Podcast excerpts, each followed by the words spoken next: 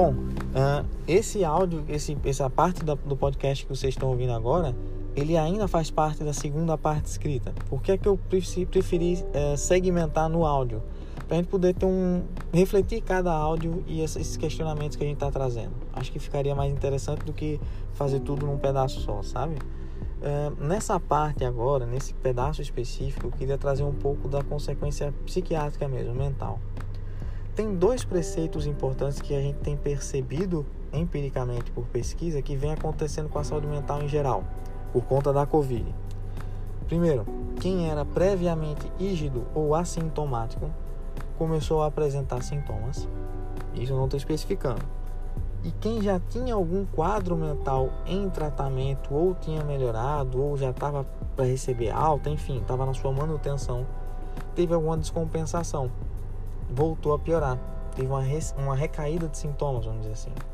Isso é importante a gente ter em mente porque tanto os discentes quanto o pessoal uh, dos outros serviços fora da docência na universidade, quanto nós, estamos em algum desses dois aí. Se teve algum, algum sintoma, pode ter sido novo ou recaída de algum sintoma antigo. E o que é que a gente tem observado? É, a gente tem que saber diferenciar muito bem o que seria uma alteração muito desconfortável que não é doença do que necessariamente é doença. Por que, que eu estou trazendo esse ponto? Porque essa diferenciação entre o desconforto dentro da normalidade e o desconforto atribuível a uma patologia pode ser importante para a gente evitar, por exemplo, medicalizar demais desconfortos que não são doenças ou minimizar quadros patológicos porque não são tão expressivos. Isso, óbvio, é um trabalho diagnóstico, não é, não é nosso intuito aqui uh, fazer um, uma aula em relação a diagnóstico psiquiátrico, mas a gente tem que entender que essa mudança de contexto ela trouxe mudanças nos paradigmas da gente de percepção do que seria patológico. Por exemplo, um exemplo bem simples. Uh, é fácil imaginar assim, que o transtorno de compulsão alimentar periódica aumentou muito na pandemia. Ou a gente pode imaginar que pelo TED, por ficar em casa com comida disponível e não estar tá mais saindo na rua, muita gente aumentou a ingesta de comida pelo TED, por estar tá assistindo filme, ou pela própria ansiedade de ficar parado em casa, não o transtorno de ansiedade, mas o ócio de estar em casa, o tédio de ficar em casa em muitos momentos. E alguns, muita gente na verdade, ganhou alguns quilinhos, está ganhando alguns quilinhos na pandemia. Ou a gente começa a carimbar muito o transtorno de compulsão alimentar periódica, ou a gente começa a entender que mudou o paradigma, então a gente não pode ter o mesmo preceito de carimbar o diagnóstico. Outro exemplo, poxa, então quer dizer que as pessoas agora não estão dormindo, é, o índice de insônia aumentou substancialmente. Ou as lives de cantores, ou de shows, ou de, de, de peças teatrais, ou de poder ver um filme, ou de ficar mais tarde, ou de não ter que acordar tão cedo no outro dia como era antes, começou a inverter ou modificar um pouco o padrão do sono da grande maioria da população. Óbvio que isso é, isso é saudável. Eu particularmente acredito que em médio e longo prazo não seja, porque em algum momento, óbvio, a gente torce que a pandemia acabe e a gente volta a ter que acordar com, de madrugada com um galo cantando para poder chegar cedo na universidade. Tudo bem. Mas se isso demora muito, é óbvio que vai ser muito desgastante retomar esse padrão habitual mais saudável. Mas não é porque vai ser difícil, caso a gente tenha que retornar, que hoje a gente precisa considerar sempre doença. A reeducação do sono, que é uma coisa que a gente vai conversar daqui a pouco, é, ela não precisa ser feita só quando tem doença. Mas nessas alterações iniciais que podem ser desconfortáveis ou gerar algum prejuízo, a gente pode fazer a reeducação do sono. Só que a gente volta para aquele mesmo contexto. Poxa, mas, mas as lives dos cantores que eu gosto estão uh, acontecendo já pelas 10, 11 horas da noite. Uh, e aí é na terça-feira e os shows eram final de semana antigamente. Bom, são mudanças de contexto a gente vai ter que saber flexibilizar isso por conta daquilo que eu trouxe antes. A gente vai sair patologizando tudo, vai ser tudo CID, tudo doença, e a gente vai ficar empurrando medicamentos para dormir para muita gente que não precisa. Então, de novo, minha ideia também aqui não é falar quais medicamentos vai usar, nada disso. Mas se a gente entende essa mudança de contexto e a gente entende que precisa haver flexibilidade em alguns pontos específicos, a gente já consegue entender o que eu vou falar a seguir, que é a questão dos quadros psiquiátricos propriamente ditos. Bom, tendo isso em mente, vamos entender um pouquinho melhor o que seria a questão dos quadros psiquiátricos. Alguns transtornos têm sido observados com mais incidência, com a prevalência um pouquinho maior ao longo desse período da pandemia. É pouco tempo? É pouco tempo sim. Uh, mas a gente tem percebido sintomas com tanto tamanha intensidade que precisam de alguma intervenção uh, médica ou psicológica. Por exemplo, vou dar o exemplo da questão da comida, da questão da insônia. Quando vem só o aumento da frequência da comida, a gente não pode necessariamente atribuir algum transtorno alimentar mas o aumento da frequência em relação à comida bagunçou o sono, diminuiu o ânimo, diminuiu as atividades ao longo do dia, apesar de estar em casa, apesar de ter várias formas de lazer em casa disponíveis, apesar de estar com a família em casa. Bom, e aí, como é que vai fazer? E a pessoa ainda não tem o ânimo, ainda a pessoa não tem a vontade de fazer, a gente tem que pensar na possibilidade de um quadro patológico estar acontecendo. E alguns quadros têm sido mais observados ultimamente. Por exemplo, transtornos relacionados à ansiedade, Vou dar um exemplo, dois exemplos importantes deles aqui. Uh, a agorafobia, a gente, a gente explicou um pouquinho, dá, dá por alto no material escrito, uh, é uma ansiedade, é um tipo de transtorno de ansiedade vinculado ao risco potencial de algo lhe acontecer e você não conseguir escapar quando você está em meio a um aglomerado, a um conjunto de pessoas. Isso pode acontecer em um show, no lugar aberto, isso pode acontecer na fila do supermercado, um local mais fechado com menos gente. Isso pode acontecer uh, dentro do elevador. Não tem problema, isso pode acontecer em qualquer desses âmbitos desde que tenha esse preceito. E aí você tem um vírus que estimula que a gente não fique na aglomeração. A pessoa pode apresentar o medo de estar no aglomerado por conta do corona ou por conta de acontecer alguma outra coisa. E a gente vai ter que ponderar esse diagnóstico diferencial, certo? É, outro exemplo que pode acontecer é em relação à questão da limpeza. Poxa, agora todo mundo desenvolveu toque, é, transtorno obsessivo compulsivo para limpar as mãos. Será? Ou será que a gente só está ficando um pouquinho mais temeroso e depois que passar a pandemia a gente volta ao padrão que estava antes? Será que vai acontecer isso? Mas isso pode acontecer. Pessoas que tinham a tendência biológica a desenvolver toque devem estar desenvolvendo agora na pandemia. Pessoas que estavam fazendo o seu tratamento e a coisa estava andando, estava estável, de repente estão tendo descompensação do seu quadro. Outro exemplo são os próprios transtornos de humor, como o transtorno depressivo, que é o mais comum de acontecer porque os contextos fora da limpeza, fora da máscara, os contextos psicossociais também mudaram muito. As dificuldades financeiras estão a, a cada dia pior em muitas famílias. E não necessariamente financeiras a gente na UFES aqui. Vamos pensar em outros locais também. Mas pensando em nós docentes, a perda de alunos, perda de colegas, a perspectiva diminuída em relação a como vai fazer as aulas, como a gente vai tocar o nosso dia a dia, como a gente vai como é que vai ser daqui para frente, o que é que o que é que vai se perder em termos do nosso departamento, é, essas discrepâncias poxa, o Ministério da Saúde fala uma coisa, o, o Poder Executivo fala outra, a OMS fala outra coisa, no estado, no, no meu estado, na minha cidade, uh, as medidas são outras, como é que eu faço, como é que eu gerencio, e nesse meio tempo, como é que vai ficar o nosso pagamento, a priori, não teve diferença em relação a isso. Mas como é que vai ficar essa coisa toda? Isso bagunça a saúde mental, tanto na perspectiva de melhora, quanto na própria visualização do seu dia a dia.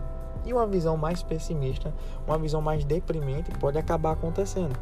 Então, o, esses transtornos, ansiedade, transtorno depressivo, uh, transtornos vinculados ao estresse, como a gente chama, como transtornos relacionados à adaptação, o burnout, que a grande maioria de nós já ouvimos falar, transtorno por esgotamento vinculado ao trabalho, também associado a essa mudança de paradigma essa sobrecarga diferente que a gente está tendo, né? uma sobrecarga de, em cima da mesma cadeira o tempo todo, como eu falei antes, também são transtornos que estão muito em voga, estão aumentando a sua, a sua frequência na população. E na gente também está acontecendo isso. Outra possibilidade é o aumento do consumo de substâncias. E quando eu falo substâncias, óbvio, álcool, cigarro, não é porque é legalizado que não vai ser um transtorno, e as substâncias ilícitas também. Existe um aumento muito grande de substâncias, mas principalmente de álcool, maconha e calmantes. Certo? É óbvio que a ideia acaba sendo muitas vezes o autotratamento em relação a sintomas de ansiedade, em relação à agonia que está sendo, ao tédio de ficar parado o tempo todo, tendo que viver tudo isso que a gente está vivendo, né? com todas essas limitações. É, Mas tem uma coisa também importante que a gente tem que entender é que apesar disso a gente tem que saber que está acontecendo agora na pandemia. A gente não tem a perspectiva de que quando passar isso tudo esses transtornos não vão sumir ou vão melhorar. As pessoas que tinham a tendência, mas tinham condições melhores de lidar, de repente conseguiram melhorar o seu próprio quadro mental uh, de forma quase espontânea porque o estresse da pandemia passou. Essas informações a gente não consegue ter acesso, mas a gente tem percebido essa piora meio padronizada na população geral, que se reflete também na nossa subpopulação, que são o aumento da ansiedade, dos transtornos de ansiedade, dos quadros de humor, dos quadros depressivos, uh, do consumo de substâncias, dos transtornos vinculados ao estresse. E isso a gente está pensando em um aspecto, o individual. Quando a gente abre mais para o aspecto coletivo em casa, a gente tem duas circunstâncias muito importantes que é, é extremamente importante trazer tanto no áudio quanto na parte escrita, que é a conjugalidade e a parentalidade. E junto com a parentalidade, a própria saúde mental das nossas crianças e adolescentes. Pensando na conjugalidade, eu acredito que todos aqui que, venham a, a, a, usar o material da gente tenham percebido uh, ou visto na, na imprensa que existe um aumento, houve um aumento importantíssimo assim, em relação à violência conjugal no começo da pandemia. A priori parece que teria havido algum decréscimo, mas esse é um ponto muito importante que a gente está tendo que viver, que é um link uh, lá com o começo, com o primeiro com o segundo áudio, em relação a ficar o tempo todo em casa. Quando a gente fica o tempo todo em casa, ou muito tempo em casa, a gente não está só diminuindo a exposição à Covid, mas a gente está aumentando a exposição a conflitos que estar no trabalho mascarava. Sair todo dia para o trabalho diminuía o contato com o cônjuge, diminuía o contato com as demandas da, do casamento, com as demandas da união estável, enfim, com as demandas em relação a ser pai e a ser mãe. Quando se fica muito tempo exposto, essas demandas elas parecem que aumentam, mas na verdade só estavam meio adormecidas ou mascaradas pela necessidade de sair para trabalhar. E aí, conflitos que não, não estavam bem resolvidos, ou conflitos que foram deixados de lado, ou que foram resolvidos de forma uh, mais branda ou não tão eficaz, voltam com força total, porque não é só estar tá junto, é estar tá junto com medo de Covid, é estar tá junto preocupado com as contas para pagar, é estar junto perdendo parente, perdendo colega, com todas aquelas dificuldades que a gente já conversou antes. Mas ainda lidar de forma intensiva com características, com circunstâncias da, do convívio com outra pessoa que até então dava para empurrar um pouquinho com a barriga. E a gente vê um aumento, e eu estou trazendo os desfechos de violência conjugal porque a gente acredita que são os mais graves, mas a taxa de divórcio aumentou. Não necessariamente divorciar é sempre ruim e estar tá casado é sempre bom. Longe de querer uh, julgar isso. Mas por que, que a taxa de divórcio teria aumentado? Por que não, não divorciou antes da pandemia? Por que, coincidentemente, depois da pandemia, depois do início desse confinamento, a taxa de divórcio aumentou tanto? por que, que a taxa de busca de terapia, de terapia de casal e família aumentou, mesmo que online, e tem aumentado. Então, esses são, esses são paradigmas que são importantes porque eles refletem na nossa saúde mental. Poxa, Felipe, mas a gente é docente, o foco aqui é na docência. Mas lembre que a gente está dando aula, fazendo aula, fazendo prova, corrigindo prova, fazendo todo o nosso material em casa, do lado do cônjuge, que acabou de brigar como é que isso não vai refletir na nossa performance enquanto docente? Como é que isso não vai refletir na qualidade de vida que a gente vai ter tentando trabalhar? Eu, é esse preceito que é importante em relação à conjugalidade. Sobre a parentalidade, a gente está tendo que conviver com nossos filhos é, muito além, não necessariamente do que gostaria, é, porque eu, eu acredito que praticamente todos nós gostaríamos de ficar bem mais tempo com nossos filhos, curtir mais, trabalhar menos, é, poder ver mais vezes os nossos filhos ao longo do dia. Não tenho dúvida sobre isso. Mas esse é um aspecto mais romantizado, mais bonzinho, mais de só alegrias. E de uma forma análoga, de uma forma paralela à conjugalidade, a gente também está tendo que ter contato com a parte mais pancada da parentalidade, com a parte pancada intensiva da parentalidade. Eu lembro que era comum na época de férias escolares, a gente tem um aumento da conversando com pais, conversando com amigos que são pais, de ter, rapaz, eu não aguento mais meu menino em casa, tá o dia todo pra cima e pra baixo, não sei o que é que eu faço, a gente tá passeando, vai volta e não para, e eu tô cansado, quero trabalhar. Ai, minha alegria é quando as aulas voltam no final. Eu cansei de ouvir isso em vários aspectos, vários ambientes, pessoas de perfis sociais diferentes, de profissão diferente, mas com um discurso semelhante. Isso em um contexto em que se podia levar o filho para passear para a praia, para ir para o shopping, para uma colônia de férias, para casa de algum parente no interior, enfim, qualquer coisa assim que a gente está proibido de fazer.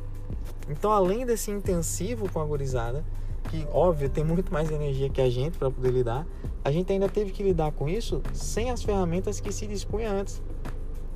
Como é que a gente vai lidar com essa parte junto com isso? Eles não ficaram mais em casa por estar de férias. Eles ficaram mais em casa porque tinha que estar. E aí depois as escolas, como eu falei lá no começo, é, as instituições de ensino em geral, não só a nossa, tiveram que perceber que não dá para parar de ensinar, vai ter que dar um jeito.